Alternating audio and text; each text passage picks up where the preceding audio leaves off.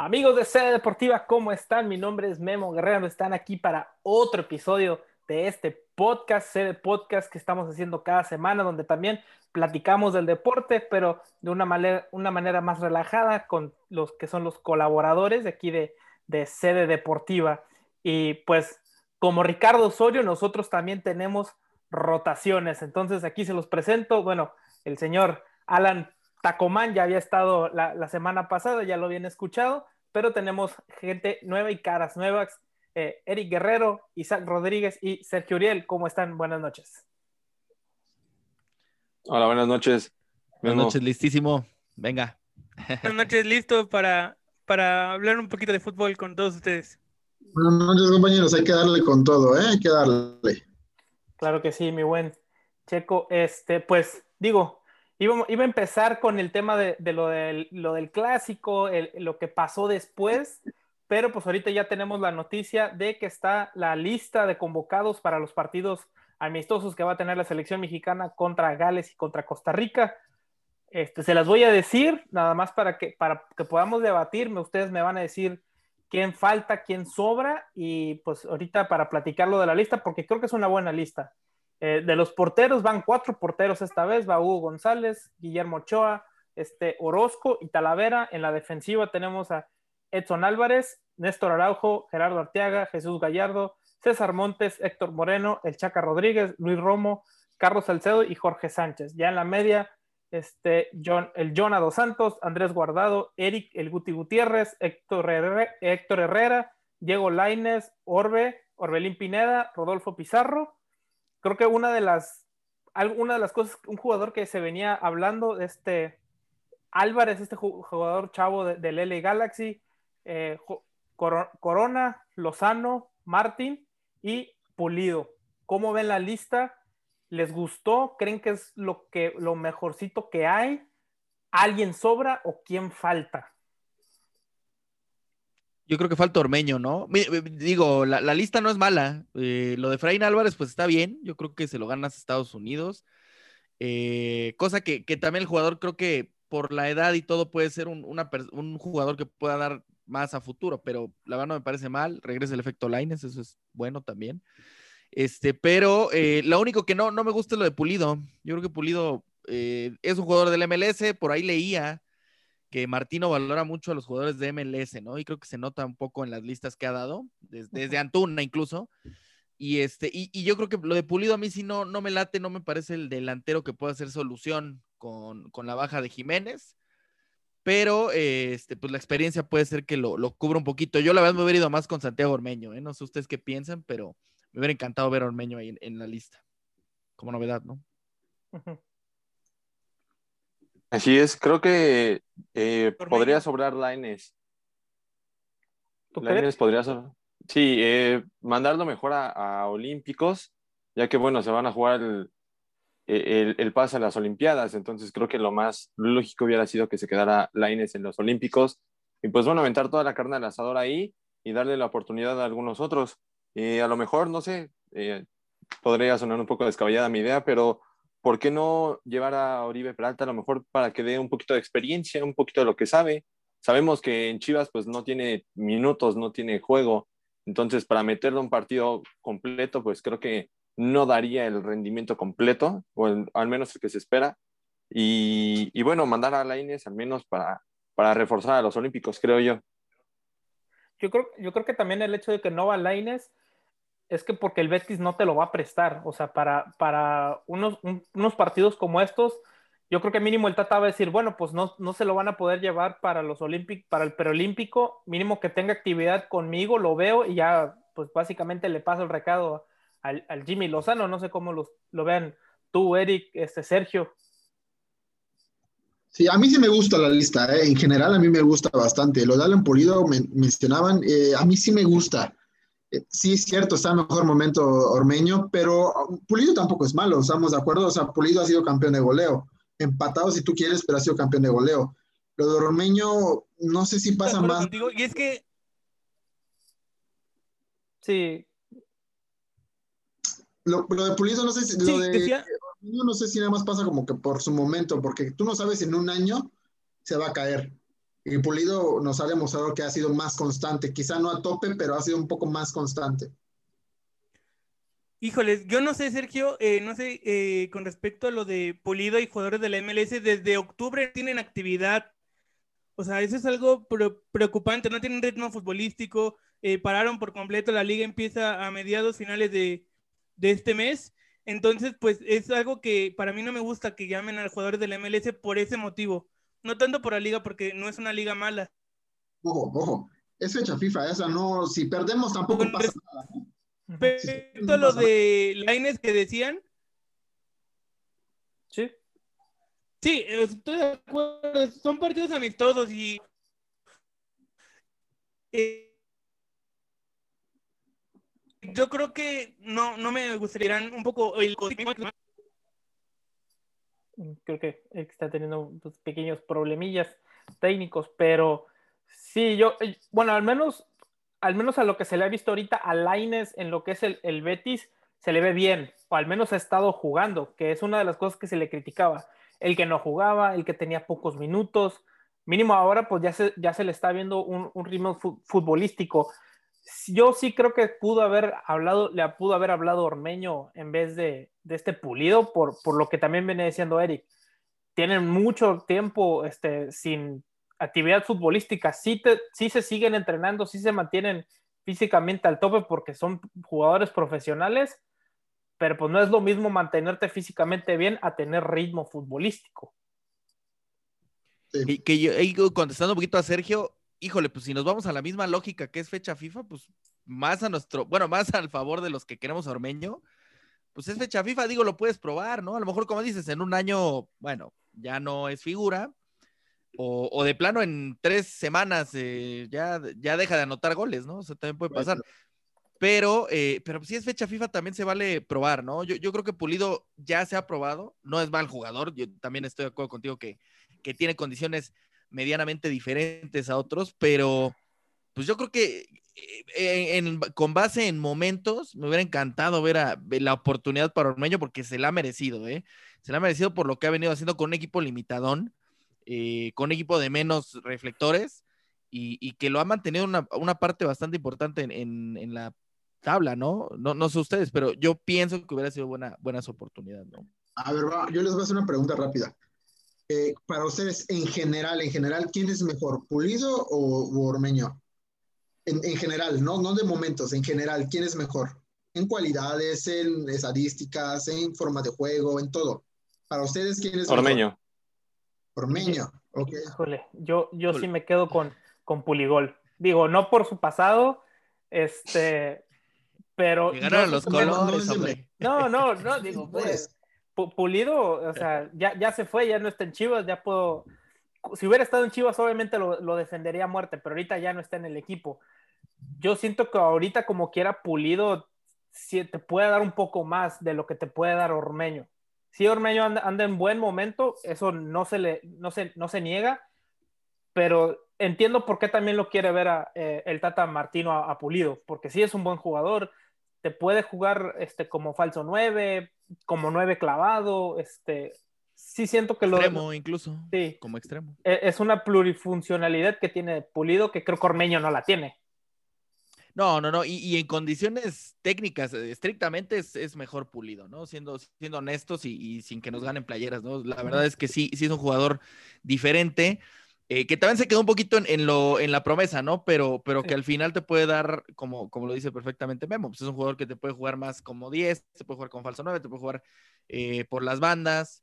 Y, Ormeño, pues es un goleador nato. O sea, Ormeño es un cuate que va a estar en el área, que le llega un balón, te hace un gol o, no. Entonces, yo pienso que en ese aspecto, la, contestando tu pregunta, Sergio, sí creo que individualmente es mejor pulido, ¿no? Tiene mejores condiciones, vamos a decirlo. Oigan, ¿y por qué no el JJ Macías? O, no sé, eh, se estaba viendo la posibilidad también de, de Funes Mori, que era, en mi opinión, algo un poquito extraño que que Funes Mori se fuera a la selección mexicana, pero ¿por qué no sacar a Pulido y meter a alguno de ellos dos también? Digo, creo que tienen muy buen currículum y podrían hacer un buen papel. Bueno, ves que JJ va, va a preolímpicos. Yo creo que por eso también no van. Y, de hecho creo que es una de las preguntas que les quería hacer. porque se hablaba mucho de que es que el Tata Martino parece que le va a hablar a Funes Mori. O sea, estaba como que en que, o sea, era un rumor, ¿verdad? Que, se estaba diciendo, ¿ustedes le hubieran hablado a Funes Mori? Sí. Sí, Funes Mori es un, un jugador que tiene esa sed de gol, tiene ese olfato para buscar las pelotas. En Monterrey se ha visto que va y pelea las pelotas, intenta clavarlas de chilena, de tijera, como pueda. Entonces creo yo que sí, Funes Mori sería una buena opción para, para que entrara en la delantera de la selección. Sergio. A mí sí me gusta Funes Mori. No quiero que lo malentiendan, a mí, a mí me encanta Funes Mori desde que llegó. Pero vamos a ser sinceros, ninguno de aquí es el que que selecciona a los jugadores. Si no lo llama el Tata Martino es por algo. Es porque no encaja en el sistema de juego que él quiere, quizá no es el tipo de jugador que él quiere, el perfil que él busca. O sea, no es mal jugador, al contrario, para, para mí es de los mejores de, de, la liga, pero simplemente a lo mejor no da la talla a lo que Tata Martino busca. Exacto. Que, ahí, ahí, de acuerdo con, con, con Sergio, pero híjole, es que también sabes cuál es el problema, que te lo llevas y juega, ¿no? Seguramente hubiera jugado, ¿no? No hubiera tenido ningún problema en, incluso hasta ser titular. La cosa es el regreso de Jiménez, ¿no? Porque también, como pasó con Chaco y como pasó con, bueno, con lo de Lucas Lobos, que, fue una pérdida total de, espacio, ¿no? Porque ni siquiera jugó. Y puede llegar a pasar, ¿no? Porque yo creo que también Tata piensa, a ver, vamos a probar primero al producto literal nacional. Y bueno, si en una de esas Jiménez regresa y no, no recupera nivel, Pulido no del ancho, eh, no encontramos, Henry Martín, pues en selección ha sido muy intermitente también, y incluso en la América ha tenido altas y bajas, pues, pues sí, tal vez sí le das una oportunidad, ¿no? Pero yo creo que también, yo pienso uh, que, mucho fue porque Tata dijo, ¿sabes qué? Probemos a lo nacional, y si hay necesidad, pues ya cuidemos a los, a los nacionalizados, ¿no? Que, que no sería malo, ojo, ¿eh? No, no me parece malo lo de Funes Mori, pero yo creo que ahorita hay que ver cómo andan los demás. Digo, sobre todo por el buen momento de Henry y lo que te pueda aportar Pulido, más allá de, todo, ¿no? Pero es que la pregunta aquí es, ¿qué te puede aportar Pulido? O yo les pregunto, compañeros, ¿qué les aporta Pulido? Sí, sí es, lo que estábamos tocando ahorita, eh, en lo que estabas eh, arreglando tu, problema técnico, Eric. Eh, yo creo que es esa plurifuncionalidad, ¿no? Que te puede jugar como 9, como eh, falso 9, hasta como extremo, ya lo habían mencionado. O sea, yo sí creo que tienes su porqué lo, lo de Pulido. Ahorita estábamos también tocando lo de si hubiéramos llevado a Funes Mori a, esta selección mexicana, porque pues ya ves que estaba el rumor de que si se, si se convocaba de la posible convocatoria de él, porque pues también, digo, hablando de la historia de, de futbolistas mexicanos que, bueno, futbolistas eh, nacionalizados mexicanos que han ido a selección realmente a veces no te funcionan tanto como uno quisiera. Por ahí nada más Ciña, no sé si el Guille El Chaco, el Chaco lo hizo bien y Guille Franco. Chaco peleó, no lo hizo mal Chaco, eh, pero, pero se quedó totalmente atrás de, varios en el proceso. Digo, también ya iba bastante avanzado de edad, ¿no? Sí, entonces, eh, o sea, esa es la cosa. Yo creo que al menos en mi punto de vista, veo de que si se va a llevar un, extranjero a la selección mexicana es porque realmente no tenemos un mexicano bueno en esa posición exactamente. Yo creo que delanteros ahorita mexicanos hay, o sea, hay para cubrir la posición.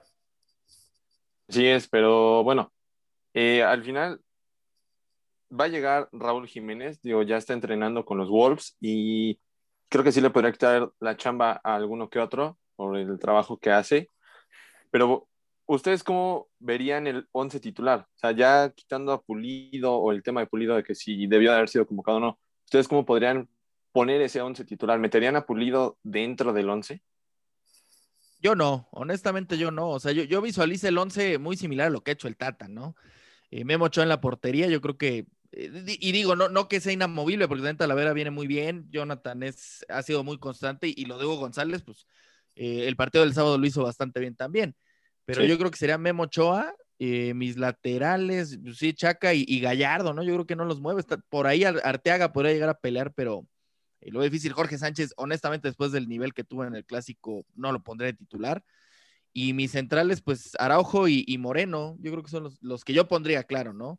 En la media Edson, eh, super fijo, y tal vez eh, con, eh, con Herrera guardado, ¿no? Pero ahí a lo mejor consideraron también que Luis Romo anda bastante bien, podría hacer algunos cambios. Y hasta arriba, pues Corona, Lozano y Martín, de momento. Y claro, Pulido, pues para mí banca, Y a lo mejor lo pones con Costa Rica de titular, pero también con Costa Rica fue un poquito de prestigio. Entonces, híjole, sería, sería pensarle, no sé ustedes, compañeros. Pero yo, yo así, así alinearía el primer partido. Yo concuerdo con unas partes. La portería, eso sí, yo creo que eh, todos podemos estar de acuerdo, al menos no sé cómo lo ven ustedes, creo que Ochoa es el portero titular de la selección, el Tata Martino, o sea, ya, ya casi, casi, no lo anuncia, pero pues es el titular, o sea, Ochoa es el titular de esta selección mexicana. Eh, sí, me voy... ¿Dónde? Y ya ni modo, porque la, la, verdad, Orozco y Talavera vienen en el mejor momento. Pues... mejor, mejor, no sé. Yo, yo creo que están parejos, pero mejor no sé, ¿eh? porque Ochoa, la verdad, esta temporada ha estado muy bien, ¿eh? desde la pasada. Es que la, la, cosa es esta, o al menos yo, yo sí lo veo, de que en, en, el club Talavera te puede venir muy bien, pero a veces en selección no sé si te, te, te termine de, de, de, de, o sea, te, te, da lo que Ochoa te puede dar, porque Ochoa sabemos el carácter que tiene y creo que nos ha demostrado muchas veces que, o sea, es portero de selección mexicana.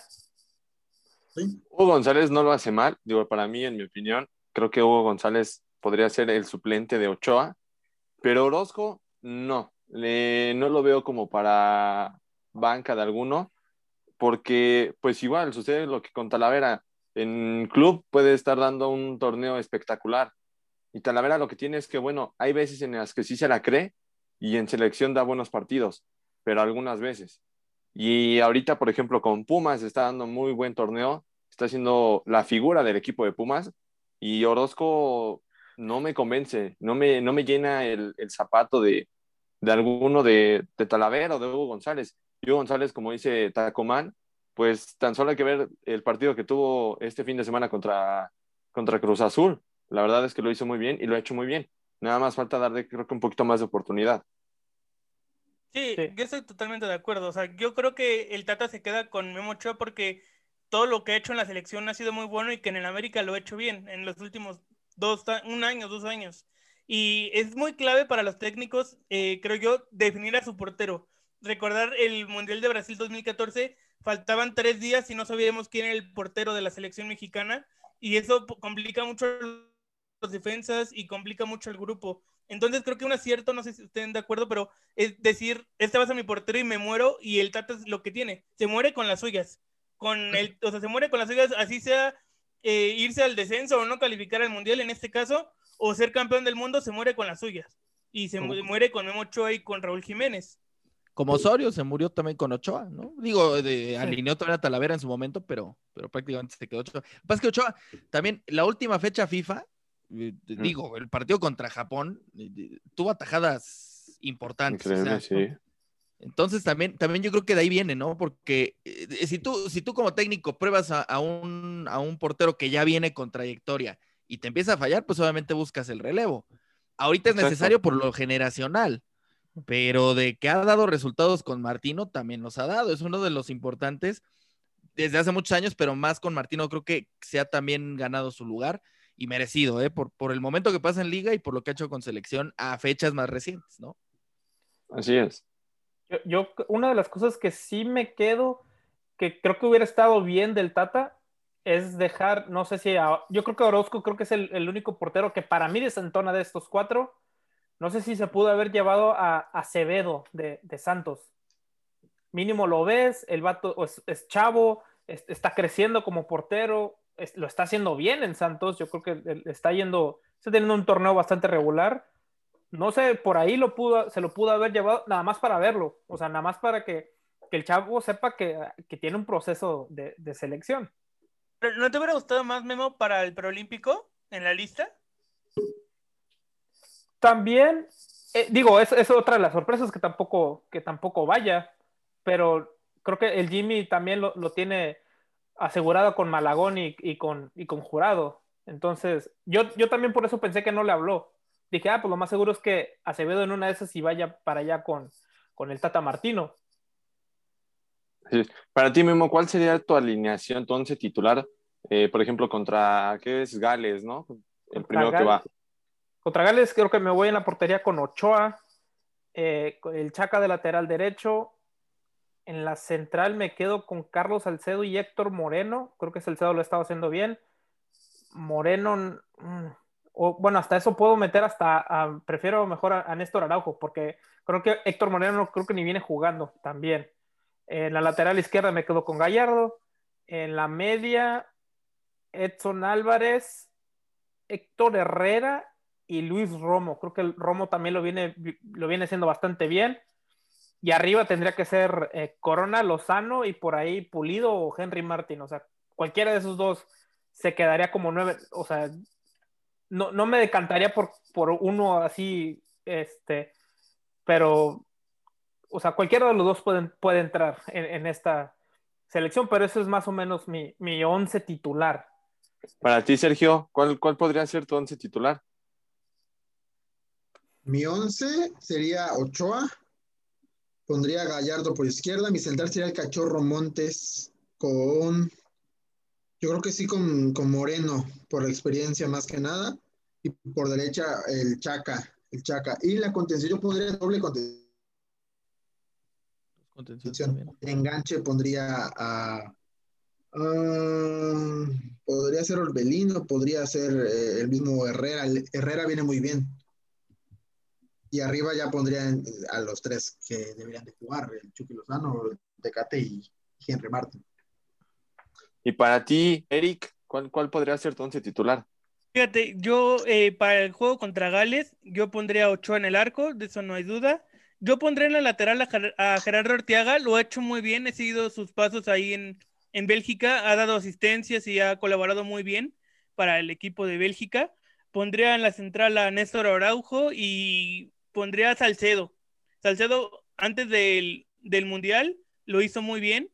Aquí ahorita se ha bajado un poquito, pero creo que es de lo rescatable de, Tigres del Mundial para acá, hacia, hacia los últimos partidos en, la, otra lateral pondría, yo creo que a, al Chaca. Al Chaca sería interesante. Y me la juego en el medio campo con Romo, con Romo, HH y Andrés Guardado. Eh, y para mí adelante, pues el Chucky, Corona y Henry Martin. Ese sería mi, mi once. Ok, entonces me dices que, por ejemplo, dejas fuera a Laines. Sí, lo eh, meto más para otro partido, para, o de banca de cambio. Yo creo que recambio. Sí, sería un buen, un buen revulsivo. En el Betis lo está haciendo así, ¿no? Es que sería. Siempre lo terminan metiendo. Para... No, en el Betis es titular, ¿no? Estaba siendo titular. los últimos partidos era titular. Los últimos partidos que jugó era titular y por el COVID, pues ya tuvo que, que dejarlo. Sí, pero pues igual eh, contra Costa Rica yo sí lo pondré de inicio porque es rápido. Y creo que eso es algo que carece la selección de, de Costa Rica. En cambio, la selección de Gales pues tiene mucho juego por las bandas, con Gareth Bale y con Ramsey eh, y con otros jugadores. Creo que ahí lo metería de cambio, pero sería el partido ideal para meter de inicio a Diego Lainez el, contra Costa Rica. No sé qué opinan ustedes. Sí, podría ser. Sí, yo, yo, creo que sí, pero sí, pero no, no, porque sí, tal vez con Costa Rica, pero creo que me gusta más de recambio Laines, ¿eh? En esta convocatoria, como lo ha venido haciendo con Tata, yo creo que me gustaría más en la banca. Digo, yo soy eh, efecto Laines hasta el, hasta el mundo, ¿no? Hasta el final del mundo, pero este, pero yo creo que sí lo dejaría de recambio. Aunque si le dan la oportunidad, pues también sirve que lo vayan midiendo a ver si tiene lo suficiente para ir a unos hipotéticos olímpicos, ¿no? Sí, claro. ¿Tu, tu once inicial, Isaac, para lo que se le llena en la selección? Pues bueno, por ejemplo, para con Gales, Ochoa. Ochoa en el arco, creo que ese todos estamos de acuerdo. En la central, eh, me iría con Néstor Araujo y Salcedo en la central. Abierto por la banda izquierda, yo creo que estaría bien eh, el Chaca Rodríguez. Y, bueno, también del otro lado, pues no sé, creo que, que Gallardo estaría bien. O incluso me atrevería a decir Jorge Sánchez y yo, Jorge Sánchez, porque es eh, del Club América uno de los defensivos rápidos, que no le cuesta tanto el, bajar a defender, no por lo táctico, por lo táctico creo que, creo que tiene mucho que mejorar, entonces pues no. Y luego en la media cancha jugaría con, con tres este, en la contención. Eh, Edson Álvarez atrás, quedaría así. Edson Álvarez aquí atrás para defender un poco. Recordemos que Edson Álvarez es un poco más defensivo. Entonces, creo que Edson Álvarez estaría bien ahí con Andrés Guardado, que ha estado jugando bien en el Betis, y Héctor Herrera, aunque Héctor Herrera lo dudaría porque pues no ha tenido mucha participación en el Atlético de Madrid. Entonces también ahí hay uno que otro detalle que, ha tenido Héctor Herrera. Entonces eh, podría poner en su lugar a, Jonathan Dos Santos, que ha estado más, más activo. Eh, y bueno, adelante podría poner a, Corona, a, a, Lozano y a Martín. Creo que sería el tridente que muchos esperaríamos ver. Y bueno, son, creo que sería, serían ellos. Muy similares, ¿no? El de todos. Sí. Sí. Ah, más fácil que, en el preolímpico, ¿no? Elegir un once acá. La verdad, sí, Sí. Sí, creo que bueno, pues, es que lo, lo bueno de esto es de que el Tata, como quiera, ya nos ha venido mostrando más o menos lo que es su once titular. O sea, él no anda como, o sea, no fue como Osorio, que estaba rotando jugadores cada partido y que estábamos con esa incógnita de que, ¿y ahora quién va a poner? Mínimo ya sabemos de que, ok, sabemos que Ochoa va a ser titular, probablemente le llegue a hacer cambios pocos, porque dices, ah, ok, son cambios tácticos. No es, nada, no, es nada más por estar cambiando y rotando jugadores. Yo me quedaría con los jugadores que están en la MLS para el partido contra Costa Rica. Yo creo que el partido contra Costa Rica va a ser solo, al menos yo siempre los veo así, como que el contra Gales es el fuerte, compites contra tu, o sea, lo que sería tu once inicial para lo, todo lo que se te viene, y contra Costa Rica es para ver jugadores. Yo así, bueno, yo así me los llevaría estos dos partidos. Exacto, yo por ejemplo para Costa Rica quitaría a Ochoa del arco y podría poner a Talavera o a González. Sí, Hasta Tala, ¿no? Le das la oportunidad que viene bien en liga y tiene experiencia. yo pondría a Hugo. O sea, el momento de Hugo es fantástico. También Hugo, sí, totalmente.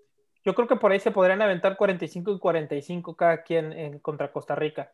No sé si también vaya a ser que contra Gales termine dándole 45 Ochoa y luego los otros 45 a Talavera. Más que nada para seguir viendo, o sea, si los quiere ver, ¿verdad? Ya si quiere realmente competirle a Gales, pues dejas Ochoa todo el partido y el próximo partido, pues ya 40. cambios. haces los, los, cambios que quieras y este, porque pues digo, hay que ser sinceros, la pues, eh, no vamos a competir contra Costa Rica eh, en estos partidos. Creo que le queremos ganar a Gales y luego ya lo que, pues ya, digo, contra Costa Rica vamos a jugar 20 veces eh, en lo que viene del año. Entonces, pues... Sí, no siempre juegas contra Gales. Hay que aprovechar rivales europeos clase B, ¿no? O sea, digo, Gales no es clase A, no es España, no es Italia, no es Bélgica, Francia, pero pues es un equipo también muy bueno, ¿no? O sea, también no es, no es Chipre o es Grecia, con todo respeto. Sí, eh, Gales es un equipo, como dices bien, eh, podría ser de gama B. Como dices, no es un, equipo de los fuertes, pero al final eh, el Tata Martino era lo que pedía. Era, vamos a competir, a lo mejor no contra los más fuertes de Europa, pero pues sí vamos a darnos un, pequeño cáliz de lo que es jugar contra equipos fuertes que en algún mundial nos vamos a, llegar a topar. Y, y, bueno, empezarnos a ir calando a ese juego porque recordemos que, por ejemplo, contra Argentina no se jugaba mucho y el partido, uno de los partidos más recientes, pues nos dieron una goleada. Entonces, pues allá hay que empezar también a, a darle cáliz a, la selección para que pues empiece a acostumbrar a lo que es no competir solo con Costa Rica, con Honduras, con El Salvador, con equipos que ya sabemos que se les va a ganar y se les va a ganar por 2, 3, 0. Entonces, pues empezar a, aventar a los chavos a que, a que les cueste trabajo. Pues, bueno, ganarles 2-3-0 ya no sé, porque ya ves que luego se nos complican de más este, los Honduras y Costa Rica, sobre todo. Sí, yo estoy de acuerdo. Y fíjate que, por ejemplo, Argelia también fue buen parámetro, ¿no? En su momento. Entonces, yo creo que en condiciones, a mí me parece que es superior incluso a Argelia, por el momento que, sus jugadores este, están viviendo. Este, pero creo que sí, Gales es un parámetro importante para ir midiendo qué tanto alcance puedes tener el siguiente año. Que va a ser solo este, Japón. Eh, Japón, es un buen parámetro. Es por velocidad equipos ajá, más veloces y aparte de los mejores estructurados, porque si te das cuenta, nunca perdieron su formación. Movieron muy- y ellos, pero disciplinados. muy Exacto. disciplinados, entonces muy marcados en la posición que tenían que jugar y, y son equipos que, que, que hacen diferencia. Como te digo, vas a jugar contra Honduras y ¿qué es lo primero que te imaginas? Ah, es Honduras, va a ser un partido regalado. Va a ser este, contra El Salvador, ah, pues también. O sea, sabes que la selección tiene con qué ganarles a, a, estos, a estas selecciones que se podría decir selecciones chicas, selecciones de, de poco nivel. Sí, ah, no sé, Memo y Sergio, ustedes qué opinan, pero también algo que aplaudo de las selecciones que juegan en Europa. Hace muchos años que la selección no jugaba en Europa y tan solo por el hecho de viajar y ser visitante, porque hay que decirlo, en Estados Unidos México es local. O sea, México juega Sí. como si fuera el Estadio Azteca o el, el estadio que tú me digas de México, juega en Estados Unidos. Creo que ese es un reto importante de y vamos a Europa, uno, a, pues a otro estadio, dos, con el clima muy, muy distinto que es aquí en, en este lado del continente y eso es algo que no se veía muchísimo, muchísimo tiempo y algo que yo aplaudo personalmente a la federación de hacer este tipo de, de partidos. No importa tanto el rival, pero que vayan a Europa, o sea, que vayan, no sé, a Finlandia, que vayan a Bélgica, que vayan a Holanda, donde quieran, contra equipos de Europa jugar, o de Asia, o de África, no importa, pero se les aplaude al menos eso, porque no era lo mismo jugar contra, como bien mencionas, contra Cuba, contra incluso Argentina en Estados Unidos, que jugar contra esos equipos, ¿no? El Moletour, ¿no? El Sí. famoso Moletour. Sí, exacto. Eh, Holanda, después del Mundial de, Brasi- de Brasil.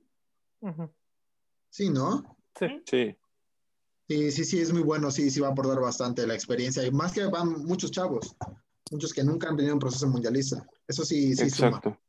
No, y luego No, sí.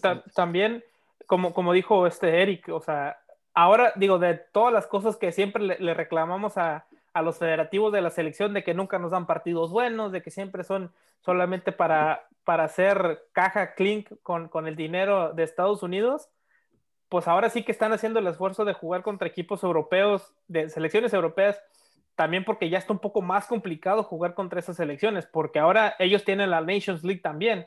Y y dije, pues si vamos a, si quieren eh, las fechas FIFA también las quieren aprovechar para que sus selecciones siempre sigan compitiendo y no tengan partidos este, amistosos que no compites.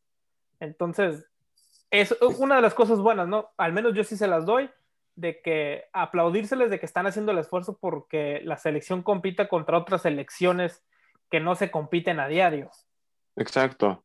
Esta, esta selección de Tata Martino, la verdad es que está proponiendo mucho y, y creo que es lo que le hacía falta. Porque como bien dices, Memo, era, ok, pues te vas a Estados Unidos, juegas contra Cuba, Costa Rica, es caja clean, ya estuvo.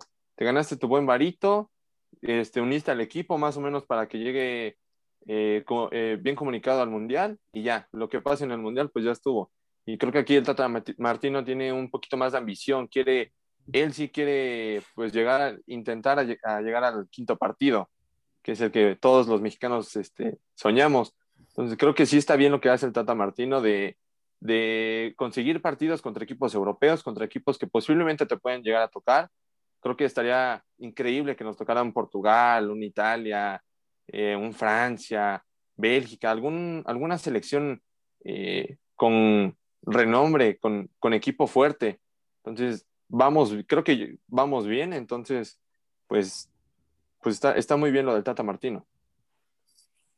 Sí, lo, lo bueno es de que se trajo un técnico exigente, o sea que dijo, si quiero venir aquí a, a ser el, el director técnico es porque me van a, tra- van a dar partidos que antes no se daban. Exacto. Para mí lo que está haciendo el Tata Martino, al menos en mi punto de vista, me está gustando bastante. Digo, ya sé que no hemos, eh, cabe- o sea, hemos tenido mm, pocos partidos malos, pero nos, nos ha dado más partidos buenos, o al menos te termina sacando el resultado en muchos partidos. Entonces, creo que van a ser dos buenas pruebas eh, las que va a tener el Tata contra Gales y contra Costa Rica. No sé cómo ustedes, cómo ustedes lo vean. Yo creo que a mí, al parecer, digo, me, me gusta porque es uno contra de los que no te enfrentas casi nunca, contra uno de los que sí te enfrentas pues seguido, ¿verdad? Exacto. Yo, creo que ganables los dos incluso, ¿eh? O sea, Sí.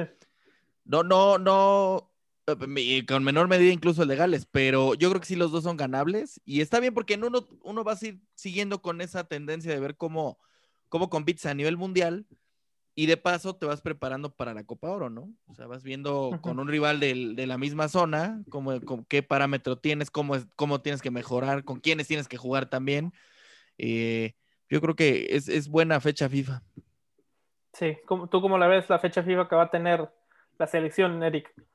Sí, yo estoy de acuerdo con ustedes. Creo que eh, contra Gales me quedo el ver cómo está la selección, cómo se compite, cómo se eh, está jugando. Y contra Costa Rica es para ver a los chavos, como bien mencionan, para ver de qué están hechos y para ver cómo se juega. Pero eh, para mí el primordial es Gales, más allá del resultado. Es cómo compito, o sea, cómo juego, cómo, qué variantes tengo y cómo está la selección en parámetros. Y contra el de Costa Rica, como le dije, pues simplemente experimentar, como ustedes comentaban. Tú, Isaac, como ya digo, lo que estamos comentando. Eh, pues bueno, creo que contra Gales estaría, está muy bien el, encuentro porque en Copa Oro, Copa América, el torneo que le quieras poner a la selección, porque nos ayudaría mucho a, enfrentarnos contra selecciones fuertes, porque pues bueno, no, no sé si se acuerden, el 7-1, 7-0 que nos metió Chile, entonces eh, nos serviría bastante porque, pues bueno, nos ayudaría a prevenirnos ante estos partidos y saber lo que es jugar de, a, selecciones fuertes, que quizás Gales o algún otro equipo de Europa, pues no son de, de aquí, no, no es la misma altura, no es el mismo estilo de juego, pero al final te das eh, cuenta de, de que es enfrentarte a un equipo fuerte, un equipo con, con un nivel superior al que se está acostumbrado. Y contra Costa Rica, pues bueno, como bien dice Eric, eh, pues ver a los chavos, ver qué puedes tener como banca, qué te sirve y qué no, y, de ahí pues ya nada más tener un cuadro, un segundo cuadro base por cualquier situación, ya sabes con quién puedes contar, con quién no y en qué te van a ayudar. Sí, sí, y yo creo que los chavos que está, que esté viendo ahorita el Tata, me gustaría que se los terminara llevando a Copa Oro y, o sea, que compita solamente con esos, para ver también qué, porque, o sea, porque es lo con lo que vas a terminar compitiendo a lo largo de tu carrera como seleccionado nacional. Entonces, pues de una vez para irlos calando como, como ven lo, lo mencionaban. Sí, sí, sí, sí. Pero bueno, este, digo, ya que hablamos de, de nuestra gran selección mexicana, ahora vamos a venirnos a regresar a, a lo que es nuestra liga local, nuestra liga MX, porque pues ya acaba de pasar el, clásico nacional, ya vimos el gran baile que le acaban de meter, ya sé que aquí nuestro compañero Isaac, Comán, este, Eric, no sé si tú también le vayas a la América, tengo puro americanista aquí, soy el único que le va al, este, equipo chafa que tengo, se llama las Chivas Rayadas del Guadalajara, este, bueno, ya pasó el clásico, les metieron un baile, porque se tiene que decir, les metieron un baile, este, pero eh, no quiero hablar tanto del partido porque pues realmente, pues ya qué más podemos hablar, ¿no? Lo que se, vio en la cancha, ellos hicieron su partido, este, el América hizo su partido, se les aplaude porque realmente este, jugaron muy, muy bien. Eh, hay, que, hay que ser eh, críticos con, con, el equipo y, bueno, al menos yo con el mío, sí, sí, sí me dio bastante vergüenza que nos hayan metido ese baile, pero también quiero hablarles sobre la conferencia de prensa que tuvieron este Bucetich y, Peláez, que fueron los que dieron la cara, que pues que querían dar la cara por la vergüenza deportiva. ¿Les gusta este tipo de, conferencias que, que la hagan los equipos o, como lo que hizo Chivas? Como, o sea, digo, planteándoselo a ustedes que al, América le hubieran metido un, un 3-0 e, en, un clásico. Les hubiera gustado de que eh, este Baños y, y Solari hubieran dado la cara de que no, es que venimos. Sí, para mí sí. Para mí sí, porque muchísimas veces hemos visto que los jugadores no dan la cara o uno que otro da la cara cuando pierden. Cuando ganan, todos son figuras y todos quieren hablar. Pero cuando se pierde, muy pocas veces se da la cara. Y las formas como las que perdió Guadalajara, como lo mencionábamos, eh, no son las mejores y está bien porque es un, eh, ok afición, no estamos escondiéndonos, no, no somos ciegos, nos dimos cuenta que perdimos y hay que salir adelante. Creo yo que esa fue una buena declaración, aunque, aunque yo esperaba ahí por ahí un... Eh, algo más para los jugadores. Yo esperaba ver a los jugadores, mínimo a, a los hombres importantes, a las vacas sagradas, ver a, a Macías, ver por ahí a Brizuela, el caso de Molina, experimentado, y decir, afición, ¿saben qué? Nos comprometemos a, dar el 120% de aquí en lo que resta la jornada, o lo que resta del torneo, para poder sacar a este equipo a flote. Van en el lugar 13 y aún no están tan lejos de liguilla, pero el calendario que le toca a Chivas es muy, muy bravo. Entonces, dar este mensaje de todavía seguimos vivos, creo que se me hace muy bueno. No sé ustedes qué opinen. A mí, a mí lo único que, que sí digo, digo, está bien, eh, pero ¿cuántas veces lo va a hacer Peláez, no? También porque, o sea, Peláez lo, le- en su carrera le ha tocado, eh, ya pasó con América también, que tuvo que dar la cara con Ambriz, que ya lo, defendió en la conferencia de prensa y todo. Está bien, está bien que den la cara, pero yo sí, eh, lo que no me gusta es, que los jugadores hablaron muchísimo y ninguno tuvo la responsabilidad de decir, a ver, pues la regamos. Por ejemplo, Briseño, ¿no? Briseño, digo, de milagro terminó el partido, porque la verdad es que se comprometió muy rápido y es un jugador que, Ujú. digo, tiene varias carencias técnicas, pero también que ha demostrado que de repente es mucha, mucha habladuría. Yo creo que ahí le faltó a- al pollo también, pues dar la cara, tener responsabilidad de lo que dijo, porque, mira, en, en lo que son para calentar un partido, ¿no? Dijo cosas fuertes, ¿no? O sea, dijo cosas eh, que, que aparte es sin sentido, ¿no? Porque no puede, es como si pusiéramos ahorita a Nico Castillo a decir, no, Chivas no tiene identidad, cuando Nico Castillo viene de Pumas, ¿no? Entonces, digo, un jugador como él era el menos indicado de dar una declaración tan, con dos de frente tan eh, absurda, ¿no? Porque Sí. no puedes acusar a un equipo que está más arriba de ti en la tabla, que tú vas como el, el rival con todo en contra, y vas y das un discurso todavía más eh, tonto, todavía más este, poco pensado, y luego no das la cara, porque salió con la cabeza abajo y todo, sí, pero yo no vi ahí a Briseño, ni no sé si un tuit ahí, ahí ustedes compañeros si lo llegaron a ver, que dijera, eh, no, le ofrezco una disculpa a la afición, eh, me voy a dedicar a jugar, ya no voy a hablar. Yo creo que ahí, ahí había una responsabilidad, como lo dices, eh, muy concreta con los jugadores también, ¿no? Por ejemplo, Macías sale enojadísimo, ¿no? Y se entiende por qué sale enojado. Este, pero porque sabemos que es un jugador que te da algo diferente, ¿no? Y que de menos intenta. Pero en el caso de Briseño, yo creo que, híjole, si tuvo la responsabilidad y la, la interesa de decir algo tan absurdo, pues yo creo que también te tienes que salir a decir, ¿saben qué? Hablé de más, ¿no? Digo, en mi opinión, no sé ustedes qué opinen, compañeros. Sí, a, mí me hubiera gustado, bueno, yo como aficionado de, este equipo, a mí me hubiera gustado que los jugadores hubieran estado ahí parados como saleros, aunque no digan nada, pero mínimo que estuvieran ahí en la, en la conferencia de prensa. Eso es a mí una de las cosas que a mí me hubiera gustado, porque dices, bueno, pues, o sea, lo están, los están haciendo, aunque los hagan ir a huevo, no importa. Este, pero mínimo que tengan ellos la vergüenza deportiva de que, güey, o sea, vamos de la patada. El torneo pasado, sí, entraron a semifinales y se le ganó al América y lo que tú quieras, pero este torneo ya es diferente. Ahorita vas, como dijo Eric, vamos en el, van en el lugar 13. Van empatados con Tigres con, con, 12, po- con 12 puntos, pero también, o sea, el calendario que les queda no está nada, nada fácil. Ya les quedan los bravos. Digo, no, no los bravos de Juárez, pero los, Los partidos, No, no, no hay Los problema. equipos- los equipos, equipos bravos. bravos. Sí. ¿Qué Dije, "Ah, no, pues que no se preocupe, ¿no? Sí. No, ya jugaron contra Puebla, contra eh, Necaxa, ya jugaron contra, sí. contra Juárez, incluso, o sea, ya es lo que yo estaba checando, Isaac. El calendario de la América y de Chivas, para mí son los dos más bravos que tienen. Les falta Tigres, a Chivas le falta, si no me equivoco, Monterrey y Tigres, y le falta por ahí eh, Cruz Azul. O sea, equipos Sí. importantes, ¿eh? Sí, mira, todavía la digo, la neta, gracias a Dios que fuimos a dar seis jugadores porque nos tocaba Monterrey la próxima jornada. Si el América Eso para mí es, híjoles, no sé qué opinan, qué opinan ustedes, pero para mí ahí sí fue una ayudadota a Chivas, ¿eh? Porque otros jugadores también, otros equipos también dieron varios jugadores y no se les suspendió su partido. No, sí, simplemente América deja, o sea, está en selección el jugador más importante, ¿no? El, el que más destacó incluso en el clásico, que fue eh, Henry Martin. Córdoba. Córdoba. Bueno, y Henry Martin con selección. Entonces, pues sí, sí, sí, creo que puede hacer ayuda, ¿eh? También, pero bueno, pues también digo, con todo respeto, chivermanos, pero pues cuélguense de lo que sea, porque así que trépense de donde puedan, porque pues este Pues, es perder más puntos, la verdad. Sí, la, la neta, mira, si se hubiera empatado, te dices, ¿sabes qué? No importa que vayamos contra Monterrey la próxima jornada. O sea, te- tenemos todavía con qué. qué bueno, la neta, qué bueno que no vamos a jugar la próxima jornada.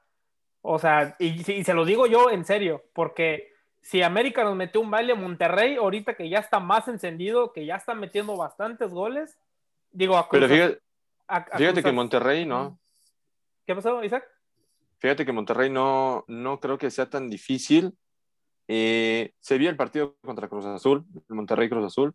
Eh, Monterrey se confió mucho y creo que ahorita eh, tiene un muy buen plantel. Si lo ves jugador por jugador, tiene un buen plantel como para ocupar ya sea el segundo o el primer lugar. Pero siento que está muy sobrado el, el team Aguirre. Creo que está sobrando mucho, creo que no está haciendo lo que tenía que hacer o lo que tiene que hacer más bien.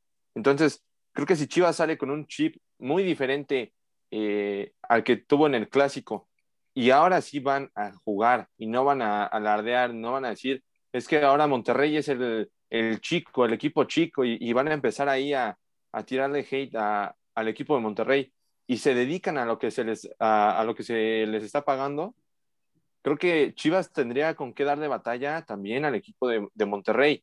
Y bueno, el América, como bien dicen, ahorita va, por ejemplo, contra Mazatlán. Mazatlán no lo veo como un equipo fuerte, pero pues allá en el Kraken se alza un poco, y más porque es con su gente. Y luego va a haber estadio, creo que a la mitad de la capacidad. Entonces, pues con mucha más razón. Entonces, al América creo que sí le podría pesar eso de la afición, pero pues bueno, hasta ahí. Y Chivas, como te digo, si Chivas sale con el mismo chip de, que salen muy confiados o empiezan a hacer las cosas que hicieron, por ejemplo, con América, les van a meter otra goleada. O sea, no hay de otra. Es otra goleada por donde le quieras ver.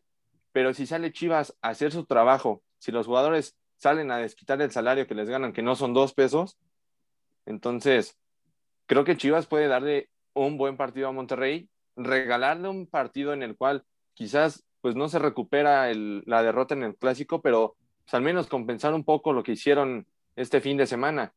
Entonces, creo que Chivas tiene con qué, pero nada más es cuestión de que, de que cambien el chip y de que ya se dejen de que, ah, es que, pues, fue cuestión anímica, es que los jugadores, no, no, no, no, no, creo que es un plantel completo, desde directiva hasta el masajista, hasta el aguador. Entonces, todos tienen que salir con el chip de ganar, de vamos a sumar de a tres, porque si no se aplican, se quedan fuera del repechaje digo, al menos espera a Chivas en el repechaje, ya que pase a liguilla, pues ya será otra cosa. Pero al Chivas se espera más que a Pumas en el repechaje. Bueno, no, no sé, no sé por momentos, ¿eh? no, no sé por momentos. O sea, por ejemplo, lo de Monterrey también lo del sábado fue un poquito circunstancial, ¿no? Porque también sin, sin Avilés y sin Orlan, pues cambia, ¿no? Cambia, cambia Monterrey. Ahora ponle a Monterrey a unas chivas eh, que están totalmente alicaídas, que están con, con, una derrota como la que sufrieron en el clásico, y le quites aparte casi, pues que será el 50% de sus titulares, y lo enfrentes con un Monterrey con estos dos jugadores, sí pueden golearlos, ¿no? O sea, siendo honestos, ¿no? A lo mejor te, te manejan el partido como con América y se avientan atrás, pero tampoco creo que tengan ahorita, es que no, no, o sea, el momento anímico es muy importante, yo creo que tendrán que hacer mucho para recuperar esto. Y, y les va a caer más o menos bien lo de selección. Ahora también yo les iba a hacer una pregunta van Chivas, la mayoría de las Chivas van al preolímpico. ¿Ustedes qué opinan? O sea, ¿no, no les preocupa un poquito porque, híjole. O sea, por el momento, ¿cómo por el momento anímico, sí. Sí. Sí, la verdad sí. Yo creo que. Dale, dale. Eric, Eric, Eric, porfa. Ah, te decía, yo creo que, que sí es el peor momento. Creo que si tuviéramos que escoger un momento para que Chivas fuera con los preolímpicos, fue el peor. O sea, justo después de un clásico van a llegar muy mal, pero tienen que tener la virtud de cambiar de chip. Es decir, esto no es Chivas, con todo respeto, eh, aquí es la selección y vamos porque la obligación es ganar. Creo que eso les puede cambiar también, cambiar un poquito de, ánimo a los, a los, jugadores que se van a, a selección mayor y a, y a, preolímpicos, porque pues con, con esos partidos, en, en, caso de que ganen, y, digo, no, no de nuestra selección, pero pues como bien decía Tacoman hace rato, hay veces en las que equipos chicos a veces nos dan sorpresas muy grandes y, bueno, si llegan con el chip que, que, deberían de tener en selección, creo que podrían ayudarle a Chivas. Aunque a veces eh, Chivas cambia muy repentinamente de decisión al, al, momento de prestar jugadores. En, previo al partido del, del América, en el Clásico Nacional, estaban diciendo que Chivas no iba a prestar a más que dos o tres jugadores para el preolímpico, porque querían llegar con todo el, el arsenal al clásico y darle una arrastrada y una trapeada y una pisoteada al equipo de América. Entonces, eh, no sé si Chivas se vaya de último, de último momento a, a, decir que no, que, ¿sabes qué? Préstame estos, no te los voy a dar y ya, porque necesito sumar de a tres. Entonces, creo que también eso hay que, hay que checarlo y, como bien dice esta Coman, el, el, momento anímico, ambos vienen de perder, creo que Chivas viene de perder un, momento más doloroso, ya que es el clásico. Y bueno, Monterrey, sabemos que, que contra Cruz Azul pues no se le da la victoria tan seguido. Habrá que ver, digo, lo de lo de la selección, pues sí, sí se puede complicar, pero también y, hay que tener algo en cuenta, ¿eh? Yo creo que Memo no me dejará mentir. Pues, por el sistema de competencia que tenemos, Chivas puede seguir siendo campeón. O sea, increíblemente, aunque parezca descabellado, digo, yo, yo honestamente no les veo ni por dónde. Este, pero en una de esas cosas que entran al repechaje, ganan y se prenden y va, pues pueden ser campeones, ¿no? O sea, desafortunadamente el sistema de competencia en México pues también por eso yo creo que no se prendieron tanto las alarmas de que si se iba Bucetich, que si se iba Peláez, porque saben, como lo sabe perfectamente Tigres con el Tuca, que si le echas ganas por ahí de, la de las últimas fechas que son las que vienen, pues en una te puedes meter más allá hasta del repechaje, ¿no? Como está tan cerrada la competencia y como hay tantas oportunidades, yo pienso que, que también por eso sí se lo tomaron a pecho y sí está bien porque es un clásico y se perdió humillantemente y aparte están con un funcionamiento muy malo desde hace mucho pero, híjole, eh, como es el torneo mexicano, pues todavía pueden ser campeones. Increíblemente, pero todavía pueden ser campeones. Oye, Memo, pregúntale al Puebla, ¿no? Que eliminó al Monterrey en su casa. Sí. Sí, y de hecho era, o sea, es, eso es lo que iba a ir, o sea, de que el Puebla que eh, de repechaje se metió a cuartos de final, obviamente pues ya, ya le tocó jugar contra, contra el León, pero pues, o sea, el Puebla como quiera hasta le termina siendo partido a, León, que termina siendo obviamente campeón e-, ese torneo pasado.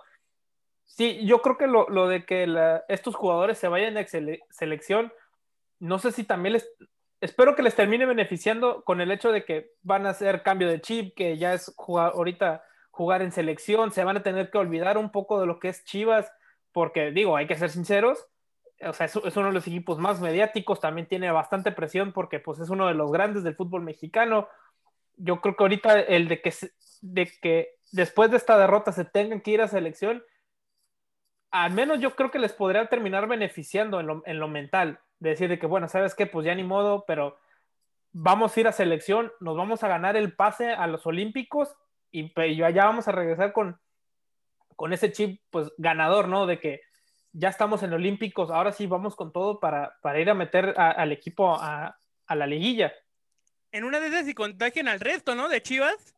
Y decir, venga, sí se puede todavía. Y con respecto a lo de Monterrey, fíjate, de los últimos ocho partidos, Monterrey tiene una victoria.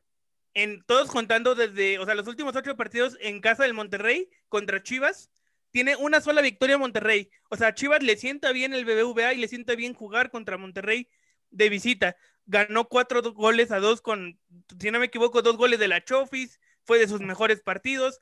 1-1 eh, el último partido que quedaron, pero de ahí en fuera, o sea, Chivas le sienta bien jugar en el BBVA.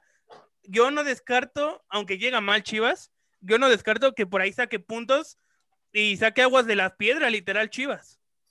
Sí, una victoria los regresa, ¿eh? También, hay que ser honestos. una victoria los pone en repechaje. Pero, este, bueno, eh, digo, ya seguimos hablando sobre este tema de, la Liga Mexicana. Creo que también hay que hacer un, corte de caja con, los equipos de la, Liga, ¿no? Porque sí creo que, eh, bueno, hablando de los cuatro grandes, de creo que los equipos del norte y de la liga en general, de, lo que llevamos en, esta, en esta liga, porque ya llevamos, estamos en la jornada 11. ¿Cómo han visto esta, esta temporada, al menos, al menos esta temporada, en, en cuanto a partidos, eh, si les han gustado, siente que ahorita para la jornada 11 sentirías como que hay equipos que deberían de andar mejor o que la liga debería de darnos mejores partidos. Eh, no sé cómo los han visto ustedes esta, esta temporada del Guardianes 2021.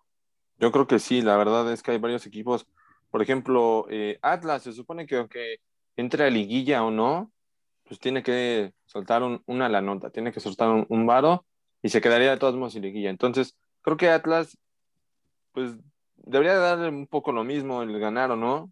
De todos modos, no va a poder jugar liguilla y estaría ocupando ahí un lugar que, que otro equipo puede, puede ocupar. También Puebla, Puebla que está haciendo muy buen torneo, aunque, pues bueno, no sé qué, qué también le vaya a ir en, en el repechaje junto con Querétaro, Mazatlán, Tijuana, San Luis, que todavía está ahí rescatando el repechaje. Eh, Tigres, que como bien decía Tacoma, pues bueno, es un equipo que está acostumbrado a que el inicio del torneo es flojo, es algo guango, pero llega a la mitad del torneo y saben que con eso van a poder rescatar eh, los puntos necesarios para entrar ya sea a liguilla o a repechaje. Entonces, Tigres creo que le falta despertar, llegó muy diferente después del Mundial de Clubes, llegó cambiado, no era un Tigres eh, que estábamos viendo así en, en el Guardianes 2021. Entonces creo que sí es un Tigres que necesita ya despertar, necesita que el Tuca le siga aventando los bastones a los jugadores. Entonces, eh, pues bueno, creo que ahí Tigres está de sobra. Y un Toluca que también empezó muy bien el torneo, empezó bien, iba ganando, iba como uno de los equipos sorpresa para este torneo y empezó a bajar, empezó a empatar, empezó a perder, tiene tres derrotas en, su, en, en lo que va del torneo, cinco victorias y tres empates también. Entonces, eh, creo que Toluca también podría estar bien para el repechaje, pero Atlas siento que es, que es el equipo que sobra, que es el equipo que debería de ya hacerse a un lado y decir, ¿sabes qué? Pásale, primo, yo ahorita no voy. Y, y bueno, quitarse de ahí. Aunque también, bueno, los partidos que están habiendo últimamente, sin contar el clásico y, y uno que otro encuentro, han sido buenos pero el resto de los partidos en todo lo que va de la temporada son de flojera. Por ejemplo, ves un partido. Sí. Pero, es mal común, ¿no?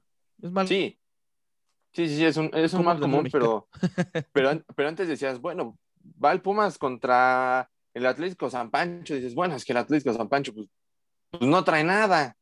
Pero Pumas es Pumas y les va a dar una goleada y aunque los goleen, muchos aficionados van y ven el partido, aunque sea en la televisión o iban al estadio, no sé. Pero ahorita ves incluso un partido del Pumas y te empieza a dar sueño, te empieza a dar flojera ver un partido de esos. Entonces son encuentros que, en mi opinión, ya no están siendo llamativos, ya los ves y es, ah, ok, pues tengo sueño, me voy a poner a ver este, ya.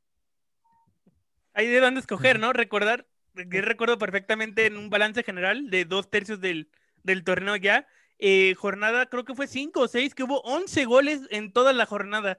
O sea, fue de las jornadas más, más pobres, creo yo. Y para mí, en lo personal, la, el pase a la liguilla o la Liga MX empieza bien en la jornada 14. Faltando cuatro o tres fechas, es donde todos los equipos se ponen las pilas. Y si no, pregunta a la Tigres. O sea, Tigres campechanea eh, 10, 11 jornadas y ya después le pone el acelerador para, para entrar bien a liguilla. Eh, ¿Qué más con lo del, lo del Atlas? Eh, Luciana Costa se fue a la MLS y dejó ahí 100 millones de, pesos mexicanos. Y nada más faltan 20, entonces creo que por el tema del dinero, el Atlas ya no se preocupa.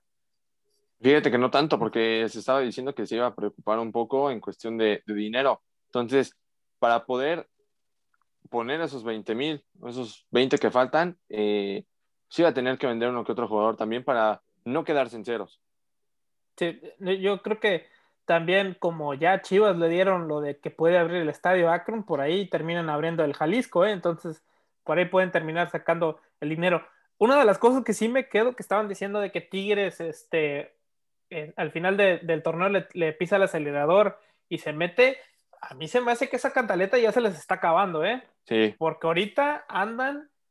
Este no es el segundo lugar del mundo que me contaron, que le jugó al Bayern Múnich el tú por tú. Y no, no, no, no, no. Ese Tigres me lo contaron espectacular. Eh, o sea, que era un Barcelona eh, aquí en, México. Ahorita, pues, realmente digo, el Mazatlán les ganó esta jornada. Yo no sé si Tigres vaya a poder terminar este, yo creo que, o sea, que, le termine pisando el acelerador, Yo creo que ya no va, ya no, ya, a mí se me hace que esa cantaleta ya se le está acabando porque el torneo pasado les pasó como le estuvo pasando lo mismo, ¿eh? Y clasificaron horrible Tigres el torneo pasado. Y, van varios torneos donde la verdad en liguilla dicen que eh, aceleran, no, yo, yo la verdad es que sí los veo en liguilla incluso jugando con todos atrás y si Guiñac te hace un milagro, pues qué bueno, ¿no? Eh, pero bueno, o sea, yo, yo la verdad es que creo que sí también, a mí no me gusta el sistema de competencia que tenemos ahorita, ¿eh? y, digo porque eso de 12 a mí no, no me late. Digo, está bien que los cuatro primeros tengan su ventaja porque fueron los más constantes. Digo, constantes entre comillas porque también eh, como es el torneo, de repente si ganas las últimas dos fechas te puedes subir hasta el tercero, ¿no? Exacto. Que ahorita lo veo un poquito más complicado porque ha habido más constancia de los primeros tres lugares, ¿no? Este, pero, pero sí es triste porque eh, de repente, o sea, por ejemplo, Chivas el torneo pasado no hubiera entrado, ¿no?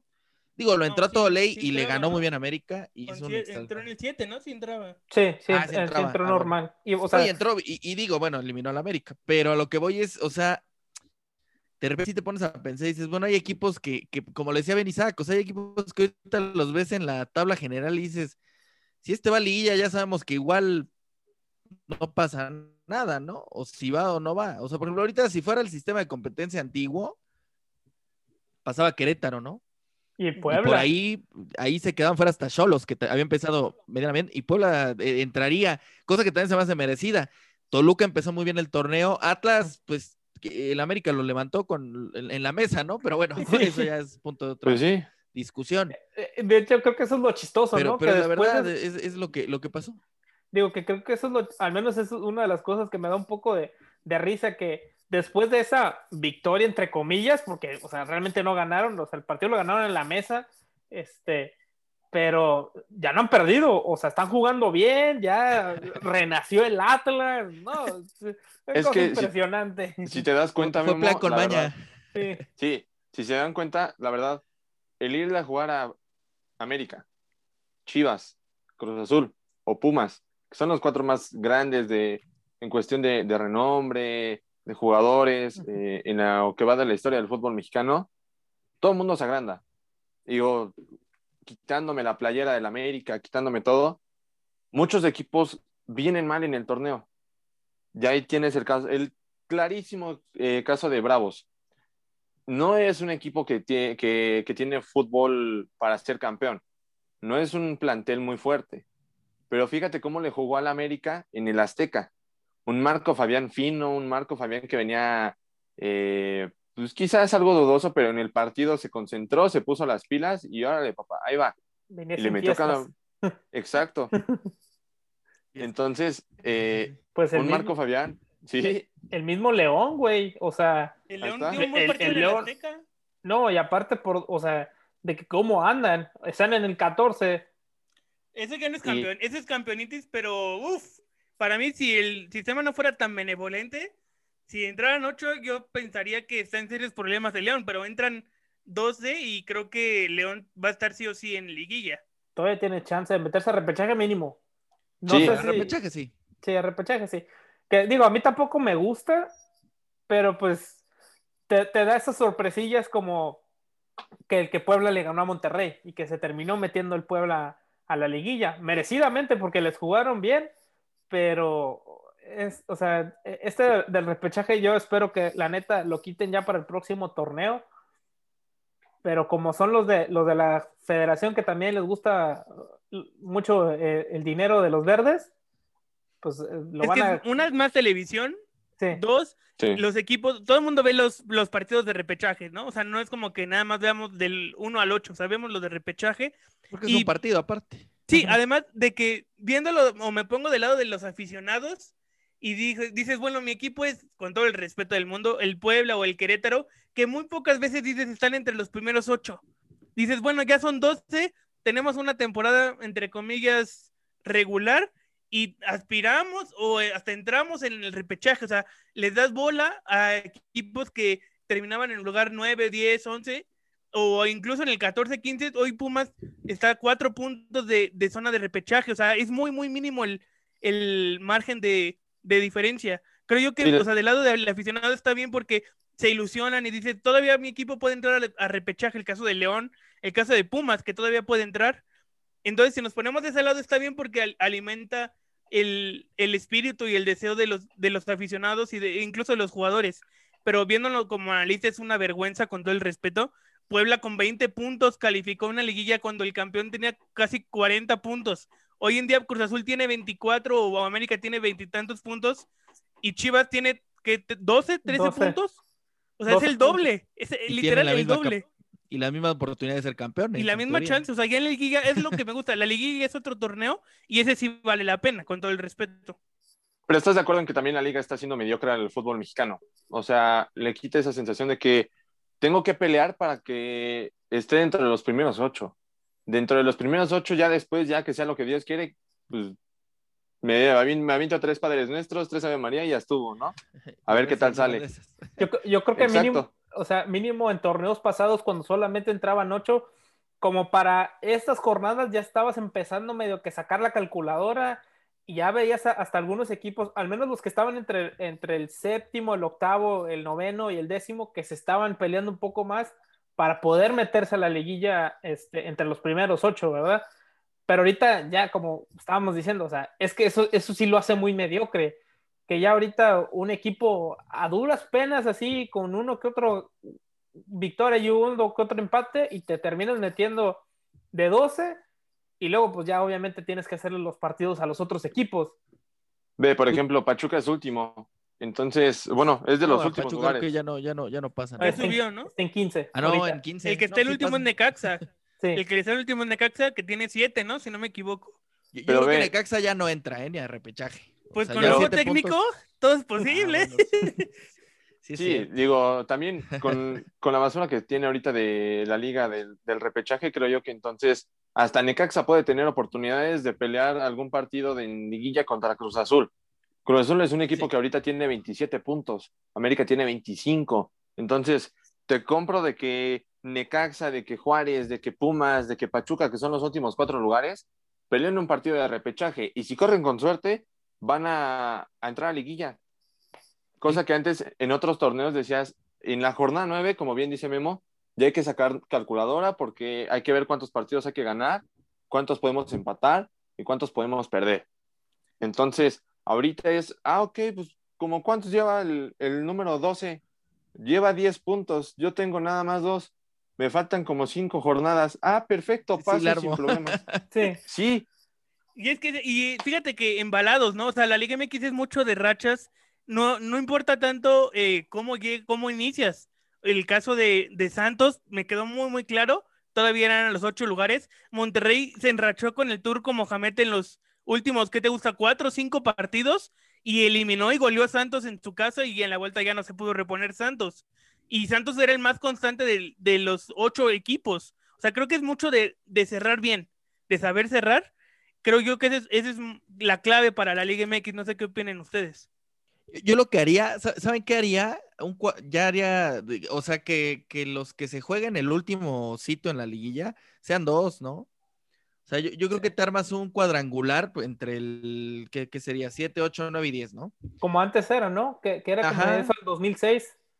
Exactamente, que, exactamente. Entonces, yo, creo que eso sería lo ideal, porque así ya son 10 y ya es un poquito más justo, porque sí, de repente, yo me acuerdo que en las últimas fechas que siempre eran las mejores, porque estabas viendo la, tabla general, ¿se acuerdan? Y, ibas viendo. Se movía, con gol de un equipo se movía. Ahora ya a tal equipo le toca tal, ¿no? Al Real América le toca. pero entonces, este, tenía que decirlo. Pero fíjate que, que ahorita, o sea, yo creo que sería más justo, porque sí, sí queda muy apretado del 10 al 8, al 7, perdón. Yo creo que ahí sí queda apretado, ¿no? Sí, sí, ya son diferencias mínimas. Entonces yo creo que si haces un cuadrangular, pues bueno, ya defines, o defines nada más el último sitio de la liguilla, ¿no? El, el 9 y el 8.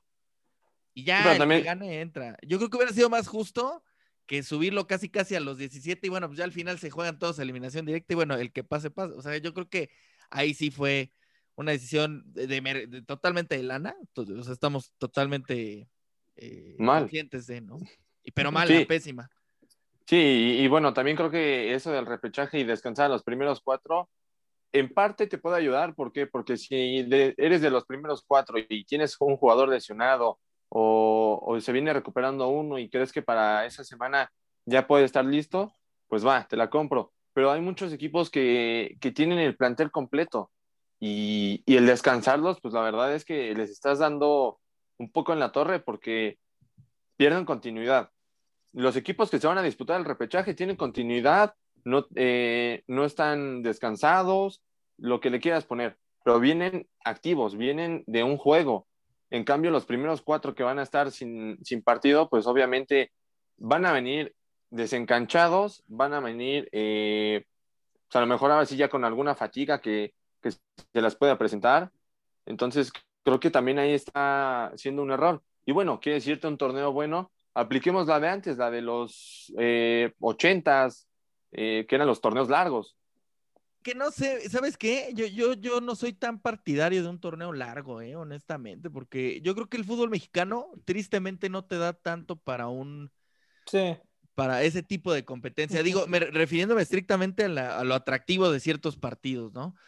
Y, y, ahorita, y, menos con, con, el descenso ya, este, que ya no existe, este, yo creo que también pierdes ahí dos luchas padres, ¿no? La del título y bueno, una no tan padre definitivamente, que es la de quién no desciende, eh, quién se aguanta. Entonces yo creo que también ahí, yo creo que el torneo mexicano desafortunadamente por nivel no da. El sistema de liga es muy atractivo, a mí me parece extraordinario, pero que no tenga 12 jugadores. Como dices, o sea, al final sí. los cuatro grandes ya, los cuatro grandes, ¿eh? los cuatro primeros van este, con desventaja. Porque pues se ni, quedan parados dos semanas, ¿no? Ni Una tanto, semana, ¿eh? Porque, ni tanto porque digo, hablamos de la temporada pasada que fue cuando se hizo eh, esto, pues nada más el América fue el único que no pasó, porque León sí pasó, Cruz Azul sí. y Pumas, que fueron los que, o sea, que estaban entre los primeros cuatro, ellos sí terminan pasando. El América no pasa, pues porque Chivas realmente sí les hizo un buen partido. Sí. Este, y creo que no, no, o sea, también el América no venía en su mejor momento, no pasaba por su mejor momento este, cuando se mete a la liguilla, eh, cuando se mete entre los primeros cuatro. Este, entonces, creo que es como que un arma de doble filo, porque también les estás dando un, des, un descanso de una semana a, los cuatro equipos, entonces básicamente el, el, plantel lo vas a tener entero para ese partido, y, pero la cosa es de que los otros, eh, los equipos que vienen jugando repechaje, pues ellos sí continúan con, con ese ritmo futbolístico, entonces está en la balanza como que muy para, para los dos lados, o sea, lo puedes ver para bien y, y para, para mal. Para mal, sí, o sea, yo, yo estoy de acuerdo contigo, Memo, eh, o sea, por un lado, unos llegan calientitos, literal, o sea, los, los que juegan repechaje entran calientitos, ¿no? Pero también tú como futbolista, o sea, esa semana de break, también te puede servir en lo anímico, en lo emocional, de decir, bueno, descanso una semanita y me preparo mentalmente con todo el equipo, con todo el técnico y con la directiva, si tú quieres. Y, ok, ¿qué estamos? ¿Para qué estamos? No queremos ser campeones, tenemos esto y esto otro. Ya ver viendo quién te puede tocar y analizarlo con tiempo también. Creo yo que también es una ayuda para los cuatro primeros lugares, porque hay que decirlo, o sea, también, si, ¿de qué te sirve quedar entre los primeros cuatro si, si no tienes una semana de descanso con el simple hecho de cerrar de, en casa, teniendo en cuenta que los últimos cuatro tienen esa chance de gol de visitante en el, momento, en el último partido, por así decirlo. Sí, eh, bueno, una pregunta que les quería hacer ya que vamos a, ya que estamos cerrando este, ya este, este tema, porque sí, como quiera, nos puede dar para bastante y le, nos podemos aventar, creo que todo un, un, un, capítulo de este, su podcast favorito de fútbol. Este, ¿Quién ha sido para ustedes la sorpresa para bien de este torneo? Puebla, yo creo. Yo, yo, creo que Puebla y Santos, ¿eh? A Santos no lo pelan mucho, pero, pero va, va, va, va, va a la baja de cómo empezó el torneo, creo, un poco. Eh, pero se ha mantenido, ¿eh? Se, se ha mantenido. Digo, también la, la, gran sorpresa es este Cruz Azul, porque después de lo que les pasó con Pumas, este, muchos ya auguraban que Juan Reynoso se iba en la fecha 5, ¿no? Entonces, eh, hay, hay, muchas cosas, y empezó mal, aparte. Entonces yo, pero yo creo que la principal para mí es Puebla, ¿eh? sin duda alguna. También porque le, le, le, quitaron técnico y le dieron bajas. Sí, Tacomán dice que es el Puebla. Eric, ¿tú para quién es tu, tu, sorpresa de este torneo? Para mí el Atlas, ¿eh? O sea, tomando en cuenta que es el Atlas y verlo en el lugar 6, 7, nos gusta polémico, ¿no? Está en ese lugar y creo que para mí es una sorpresa muy, muy buena del fútbol mexicano. Este o sea, siglo es el bueno. Sí, este, estos después. el de Atlas verlo ahí es muy, muy raro. Y juega, entre comillas, no tan mal, ¿eh? No tan mal. Sí, porque yo, yo creo que al Atlas yo, yo lo veía allá peleándote en los últimos lugares y a Diego Coca casi casi corriéndolo. Entonces, este, no veía, creo que nadie le apostaba de que el Atlas para esta jornada hubiera estado en el sexto lugar. Eh, Isaac, ¿tú cuál es para ti ha sido la sorpresa, el equipo sorpresa de, lo que llevamos de este, de este torneo? Mira, si lo cerramos como lo estábamos platicando en, en, los primeros ocho lugares, para mí la sorpresa es Puebla, porque Puebla no es un equipo que comúnmente lo ves dentro de los primeros ocho. Lo ves media tabla para abajo, comúnmente.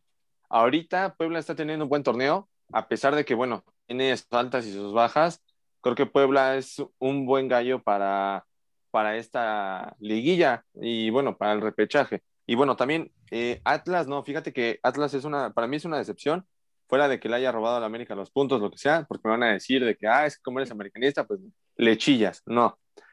Atlas tiene buen equipo, sí. Tiene buenos extremos, tienes el caso de Renato Ibarra, que es, es muy buen jugador, es muy rápido, pero Atlas no se me hace un equipo que, tenga que estar dentro de esos, de esos lugares. Creo que no, no es para mí una sorpresa, no es un equipo que diga eh, qué increíble que está ahí. Creo que no, no entra. Y también Santos, Santos, ese sí también se me puede hacer un, equipo sorpresa, porque igual es un equipo que ha ido eh, con perfil bajo, es un equipo del cual no se ha hablado mucho, del que pues no, no le pone mucha gente atención más que sus aficionados. Entonces, eh, Santos está ahí en perfil bajo y la verdad es que lo está haciendo bien, está haciendo bien su trabajo. Es tercer lugar en la tabla general, hasta, hasta la fecha es tercer lugar. Mejor que Monterrey, que todo el mundo le apostaba que con Javier Aguirre iba a ser un torneazo y iban a ser campeones. Santos está mejor y fíjate qué equipo tiene. Entonces, creo que Santos y, Puebla para mí son los, equipos sorpresa. Para mí, yo me quedo con el Toluca. Siento como que el Toluca lo ha estado haciendo bastante bien. Digo, empezó, ha empezado bien, digo, ha tenido sus partidos, digo, perdió contra el Pachuca esta jornada, pero como quiera ha tenido un buen torneo. Eh, el Puebla también, digo, no, este, tampoco se demerita porque sí, digo, te quitaron al técnico, te desmantelaron el plantel eh, y como quiera se están manteniendo pues eh, en una posición, están en séptimo ahorita el Puebla. Eh, yo creo que sí me quedo también con, lo que es Toluca, porque Toluca también llegó Cristante, digo, otra vez la misma baraja de técnicos con, las cosas del Toluca, trajeron otra vez refuerzos, pues, un poco cuestionables, no, no sé, como que no, no, los refuerzos no, me llamaban como que mucho la atención. No, no había como que uno que dijera de que este va le va a hacer el cambio al Toluca. Este, pero pues han tenido un buen torneo y el Puebla también. Digo, con lo que tienen, te están sacando muchos partidos, te juegan bien. Este, y pues ahorita que tienen a, Ormeño, de, que es el goleador del equipo, que es un mexicano, que entonces yo creo que el, Toluca y el Puebla son, son los dos equipos que para mí me han dado la sorpresa. Sí, la verdad es que sí. Y digo, ya hablando. En la parte del, del, goleo, perdón, Isaac, en la parte del goleo, ¿no? O sea, me sorprende ver a Canelo ahí, a Canelo y a. Ay, se me fue el nombre del delantero del San Luis, este Nico Ibáñez. Verlos ahí los dos para mí es una sorpresa. O sea, yo esperaba ver a Funes Mori o a Guiñac o a Mena, y ves a estos dos también es sorpresa, ¿no? Sí, ahorita está eh, Rogelio Funes Mori, eh, Pedro Alexis Canelo y Nicolás Ibáñez, los tres empatados con ocho goles este, en, la tabla. Y luego está Henry Martín, Ormeño, eh, Ángel Sepúlveda también está aquí y JJ Macías, estos cuatro empatados, cuatro con seis goles cada uno. Cabe es para temporada. Para Sepúlveda es algo, híjole, está, de locos porque no nos hemos fijado en Sepúlveda. y lleva bastantes goles. Lo bueno a esto es que son mexicanos los jugadores que están ahí peleando la tabla de goleo. Digo, yo sé que los, de arriba pues son extranjeros, que pues es lo, normal en, nuestra liga, ¿no? Que el extranjero delantero es, es, el, que, el que está en las posiciones de arriba pero que el mexicano también las esté peleando, pues también te, da, al menos a mí me, medio que me da gusto, porque tenemos mucho que no, no, nos pasa esto. No, y aparte también sales un poquito de la zona de confort, de que ves, por ejemplo, a los a jugadores de, de, Chivas, de Pumas, de Azul de América, peleando con los extranjeros, jugadores mexicanos que, que tienen peleando con extranjeros. Y ahorita, por ejemplo, ves a otros, a jugadores de otros equipos que también están peleando este, esta tabla de goleo. Y bueno, también es, es algo diferente, es algo nuevo, novedoso, y la verdad es que está muy bien que, que esté así el, el, fútbol aquí en México, porque como bien dices, Memo, eh, pues estás acostumbrado a ver a, a, diferentes jugadores de otros países, a jugadores extranjeros, que son los que pelean goles. Son los únicos que ves y, ah, este, está, no sé, eh, el Cabecita Rodríguez, está como líder, está Dineno como líder. O sea, jugadores que son de otros países que dices, bueno, pues es normal aquí en México. Lo que no es normal es, como bien dices, ver jugadores mexicanos que estén peleando este título de goleo, esta tabla de goleo, y, y eso es lo, lo, que a lo mejor a, a muchos nos llena de, de felicidad, el ver que pues, también jugadores mexicanos pueden darle competencia dentro de nuestra liga a jugadores extranjeros que vienen con un perfil muy alto. Y que, por ejemplo, o sea, eh, simplemente Chivas desde Pulido, ¿no? No tenía un campeón goleador. Que fue, que, creo que fue empatado, ¿no? Sí, empató. Sí, y, y, ahora está cerca, ¿no? De cierta manera. Con no, Quiroga, con, ¿no? Si no me equivoco. Ah, con, con sí, Quiroga, es, es verdad. Y, este, y, y, América desde Reina, desde Ángel Reina, si no me equivoco también. En México, o sea, desde Ángel Reina. Mexicano. Eh, exactamente, el, el, último goleador mexicano. O sea, está bien, porque también no es Henry Martín lo gana o Macías, ¿eh? Si, si hacen, ¿qué te gusta? Si se ponen las pilas, cuatro o cinco ¿Sí? goles. Sí, sí, sí. Es, sí es algo, también goles. otro tema, ¿no? Qué pobre es la cuota para ser campeón en la Liga MX goleador. 11, es sí. casi siempre 11, ¿no? Es, es... Por ahí. Pues 11, simplemente 12, Henry no era el goleador de América, del club no era el goleador. O sea, en este torneo era, no. era Aguilera hace poco, después creo que Richard por ahí se metió y después. Era, era Viñas, era Viñas uno de los goleadores del América, era. El torneo pasado, sí, sí, sí. Quiero decirte un poco más atrás, era Oribe Peralta, era Raúl Jiménez. Raúl Jiménez. Y Raúl, y Raúl nunca tanto, ¿eh? Y sí, ¿no? Raúl nunca tanto. No le alcanzó sí, no, o sea, el tiempo. Entonces, eh, también pues, son jugadores que, que no. En el caso, por ejemplo, de Oribe Peralta, pues creo que tiene para dar fútbol todavía.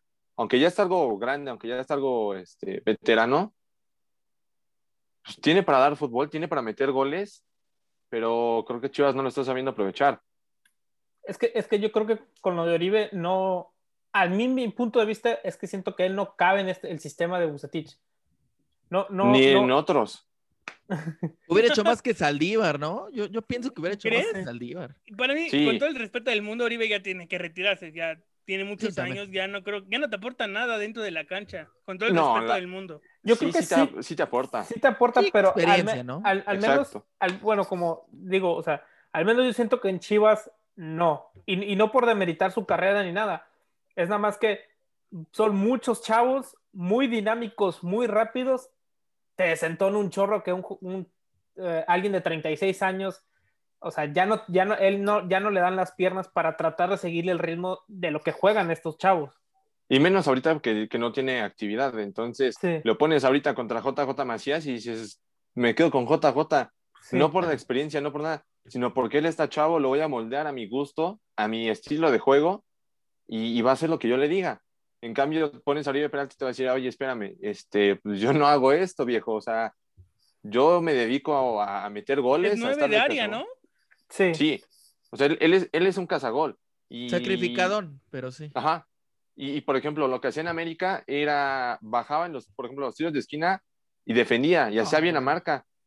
En, en ofensiva también te ayudaba mucho, porque te quitaba una marca de encima. Iban dos a marcarlo o iba y le estorbaba al portero y pues te ayudaba un poco a, a que tuvieras el arco un poco más libre. Entonces, Oribe Peralta creo yo que cometió un grave error al irse a Chivas y no por, eh, por el equipo al que se fue. Se pudo haber ido a Cruz Azul, a Pumas, a Juárez, al equipo que sea, pero creo que cometió un grave error porque en América ya tenía su lugar.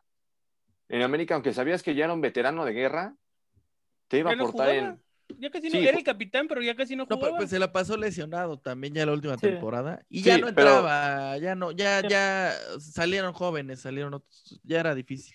Yo creo pero, que le terminamos haciendo, yo siento que le terminamos haciendo un favor a, a la América al llevarnos a Oribe.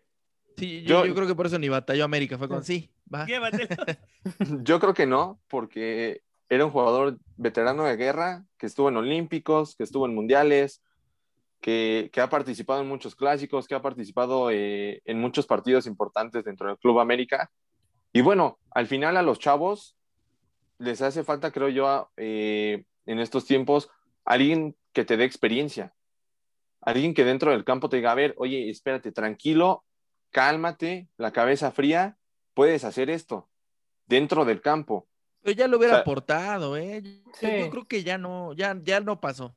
O sea, porque sí jugó en Sí, eso la temporada pasada y fue titular en, en partidos importantes incluso, pero yo creo que ya no te aportó nada, perdón, ¿eh? pero Sí, no, pues ya ahorita ya, ya, ya ahorita ya no, pues ya sin actividad, sin Me nada. gustaría ya. que se fuera a Santos, nada más para cerrar ahí su carrera. Creo que fue donde en la Liga MX donde mejor brilló. Y él quiere muchísimo a, a los de la comarca. Me gustaría, más por sentimentalismo futbolístico, que se retirara ahí. No sé, Memo, ¿ustedes, ustedes qué opinan?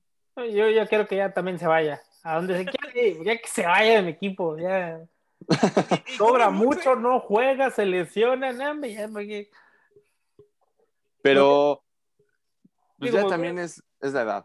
Sí, digo, me hubiera gustado que hubiera llegado hace seis años cuando, No, pues justo 2014, cuando Sí, llegó a. América. cuando estaba en su en su tope, entonces, pero pues ahorita ya, ya cuando, cuando vi lo del, lo del que iba a llegar Oribe Peralta, dije, ¿qué, qué están haciendo? O sea, ¿por qué? Y luego, Fíjate que, ¿de dónde te lo traes? pero fíjate que él decidió. O sea, no fue el club el que le dijo, ¿sabes qué? Pues ya si te quieres ir, vete, no hay bronca. Él decidió porque según tuvo problemas aquí en la ciudad, entonces lo que más le convenía pues era irse a Guadalajara. Y en Guadalajara también había empezado. Ojo que muchos aficionados de América, de Chivas o del equipo que sea, no se acordaban de ello. Al menos yo no me acordaba de que Oribe Peralta estuvo una tem- unas temporadas en, en Guadalajara. A préstamo, ¿no? Para una Libertadores, si no me Sí. equivoco. Sí, Hace mucho. entonces, hace muchos años. Entonces, no muchos se acordaban de que estaba ahí y entonces ahí fue donde se hizo el fuera Oribe y todo ello porque pues todo el mundo pensó que era un cambio de, de, de bandera, un volte a banderas. Y hasta después salió con que, pues bueno, ya había jugado ahí y todo, entonces ya como que se calmaron un poquito más las aguas. Yo creo que sí, Santos podría irse ahí y, y retirarse. América ahorita no está retirando jugadores. Tal es el caso de Pablo Aguilar. Pablo Aguilar, ¿cuántos años tiene? Ya tiene más de 30, 32, si no mal recuerdo. Sí. Entonces, a Paula Aguilar, Paula Aguilar estuvo en Pachuca y estuvo en América. Ah, Corríjanme si estuvo en algún otro equipo. No, nada más en esos No, dos. nada más son los dos. ¿Cuántos años no estuvo en el América? Estuvo como 10 años en el América. Sí. El eterno capitán, para muchos, incluyéndome a mí, es uno de los grandes capitanes y es uno de los grandes jugadores que ha tenido el, el- América. ¿Qué, ¿Qué hizo el América? Pues sabes que aquí está tu contrato, te vamos a pagar menos por cuestiones de COVID. Y, y este Paula Aguilar dijo, ¿sabes qué? Discúlpame, pero es que yo valgo más. O sea, yo, yo te puedo vender más playeras que uno nuevo.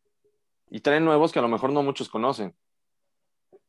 Pero, o sea, está bien, o sea, y me gustaba que Paul Aguilar le ponía garra, le ponía eh, corazón, o sea, tenía mucho amor a la camiseta, a pesar de que no se formó ahí, él salió de Pachuca. Exacto. Pero, pero creo que, o sea, la edad sí también creo que influye en su posición. O sea, Sí. si hubiera sido portero no hay bronca, pero es- era lateral y se lo llevaban ya muy fácil en los últimos partidos. Era una avenida con todo el respeto por Aguilar. Creo que hizo, eh, me hubiera gustado que se retirara, o sea, jornada 17, o en, en el clásico no, porque cómo quedó, pero, pero en jornada 17, ¿saben qué? Yo me voy, gracias por toda América, y le entregó muchas cosas, mucho alma, mucho corazón, pero también hay que saber cuándo retirarse. Pero está- estamos de acuerdo que, bueno, ok, no lo quieres retirar en liga porque te puede costar un partido, porque te puede costar puntos, te puede costar goles, el, lo que te cueste. No lo quieres retirar en liga, no lo quieres retirar en un clásico, está bien. Armas al final del torneo un partido amistoso, ya sea con Pachuca, con equipos así, que muchos han hecho eso, armar un amistoso, vendes cientos de boletos, vas a reventar el estadio, si quieres lo pones en el Azteca, que es donde más te conviene, donde es en casa, y ahí lo retiras, lo retiras ¿A en un amistoso. Como el ¿A Paul? ¿no? No, Sí, sí, como- sí, pero, pero Paul, o sea, sí, sí fue trascendental y, y sí es leyenda. Este, pero pues también, digo, le tocó la mala fortuna de, re- de irse a América en pandemia, en plena pandemia. No había forma de que lo retiraras Sí. eh, dignamente con público. Obviamente. Y, tampoco sé, digo, sí lo queremos mucho el americanismo, pero no sé si sea el jugador que, te llena un estadio para un retiro, eh, honestamente. Por la historia y la trayectoria, sí. Es que tiene la historia, claro, pero no sé, ¿eh? yo, creo que ahí sí, sí sería. Habrá que ver. ¿Tú qué opinas, Nemo? Si se hubiera ido. ¿Tú hubieras ido? La verdad. Pues como yo le voy a Chivas, yo realmente no. O sea, yo creo que sería un partido yo siento que ese partido mejor no lo haces en el Azteca, lo terminas haciendo allá en Pachuca. Siento que en Pachuca, en, América, Pachuca. en, América, sí. Ahí sí, yo siento que sí lo llenas. No, no sé si en el Azteca realmente te llenaría Paola Aguilar un estadio como ese. Entonces. O bueno, te vas a un estadio pianón, pero te vas a Estados Unidos. Le pues vas a nadie en verdes. Exacto, como a Moisés. No, no se fue a un estadio grande, no se fue a un estadio impresionante, se fue a un estadio medianón pero le ganó en verdes. Entonces, pues, creo que ahí es donde más le conviene al América y creo que lo, fue lo que debió de haber hecho. Pues que él quiere seguir. Como bien. Esa es la cosa. Pero al final le salió el tiro por la culata, no, no, no se fue ni a la MLS, donde ya estaba según apalabrado, y al final, ¿qué es ahorita? Dueño de una marca de carros, si no me equivoco. Sí, un taller, taller de autos, algo así. Bueno, pero pues, pues tiene su guardado. Pues sí. No, pues ganó mucho en América. El Real, perdón, Real América, me, me volvió El Real América. Bueno, chavos, este, pues, digo, si nos ponemos a hablar de todos los jugadores y sus retiros, aquí también nos podemos echar otro, toda, la noche. toda la noche y otro episodio, pero pues vamos a dejárselos para otro episodio, este, y que nos sigan escuchando. Eh, Alan Tacomán, tus redes sociales para que te vayan y que te sigan. Gracias ahí por, por invitarme una vez más aquí al podcast a toda la banda de C Deportiva. Eh, a mí me encuentran como arroba Alan Tacomán en Instagram, igual arroba Alan Tacomán en Twitter. No, no soy muy creativo para, para mis nombres de redes, pero este, para me sigan. Este, y pues nada, ¿no? Arriba, arriba la era del solarismo, ¿no? Qué, dicha que estemos viviendo esta era en, estos momentos. No, pero gracias y, sigan a sede deportiva porque vienen buenos partidos, viene el preolímpico, eh, para que se avienten también los partidos por ahí. Y pues los de la liga, ¿no? Los de los cuatro grandes y, liga femenil, entonces para que estén al pendiente de nuestras redes también en sede deportiva. Y pues nada, voy a tener el honor de, narrar selección el, día domingo, entonces también para que estén ahí al pendiente y, podamos vernos, eh, aunque sea un ratito ahí en, redes, muchachos. Pero gracias por la invitación. Muy bien, muy bien. Eh, Isaac, tus redes sociales y para que te vayan y que te sigan. Sí, es este Isaac Alfredo Rodríguez Tapia en, en Facebook, Isaac-Rodríguez 2244 en, en Instagram. Y, este, y bueno, pues también muchas gracias de, haberme invitado a este podcast. Eh, la verdad es que fue, fue muy buen debate. Y como bien dices, Memo, nos podremos aventar toda la noche, 10 capítulos más hablando de, de, Liga Mexicana y todo, pero bueno, también eh, pues que nos sigan a, a, todos nosotros en, en, sede deportiva. Se vienen buenos partidos, se vienen los preolímpicos. Eh, Estamos ahí con los partidos de Champions, con los partidos de, la femenil, para que también vayan a ver a las chavas que están haciendo buenas narraciones, buenas coberturas, eh, las mesas de debate, los partidos de los cuatro grandes, como decía Tacomán. Entonces, pues son, son buenos este, programas, buenas eh, transmisiones que, van a estar pasando, entonces para que estén ahí al pendiente de, de, lo que se viene para sede deportiva. Así es, porque sí tenemos bastantes cosas interesantes aquí en su canal de sede deportiva. Eric Guerrero, primo, porque pues nos apellidamos igual. Tus redes sociales. Así es, Tocayo, de apellido por lo menos. Eh, redes sociales, tampoco soy nada creativo. Eric Guerrero en Facebook, Eric Guerrero 171 en Instagram. Y pues sí, invitarlos a todos los que nos escuchen de este podcast, que no se pierdan las mesas de debates y toda la información que hay en, en las páginas, ¿no? La selección mexicana, ahí estaremos siguiéndola y la Champions, que también se vienen buenos partidos, ¿no? De cara a la, siguiente ronda. Así es, bueno, pues ya se lo dije, ya se lo dijo nuestros compañeros aquí de Sede Deportiva. Mi nombre es Memo Guerrero y mis redes sociales son Memo-Guerrero 9 para que me vayan y que me sigan. También sigan todas las redes de Sede Deportiva porque estamos en Facebook, YouTube, Spotify, eh, Twitter, estamos en todos lados dejando la mejor información, teniendo los mejores partidos y siendo la mejor página de deportes que hay. Así que vayan a seguirnos. Nos vemos en el próximo episodio. Bye. Arriba la América. Real América, gracias.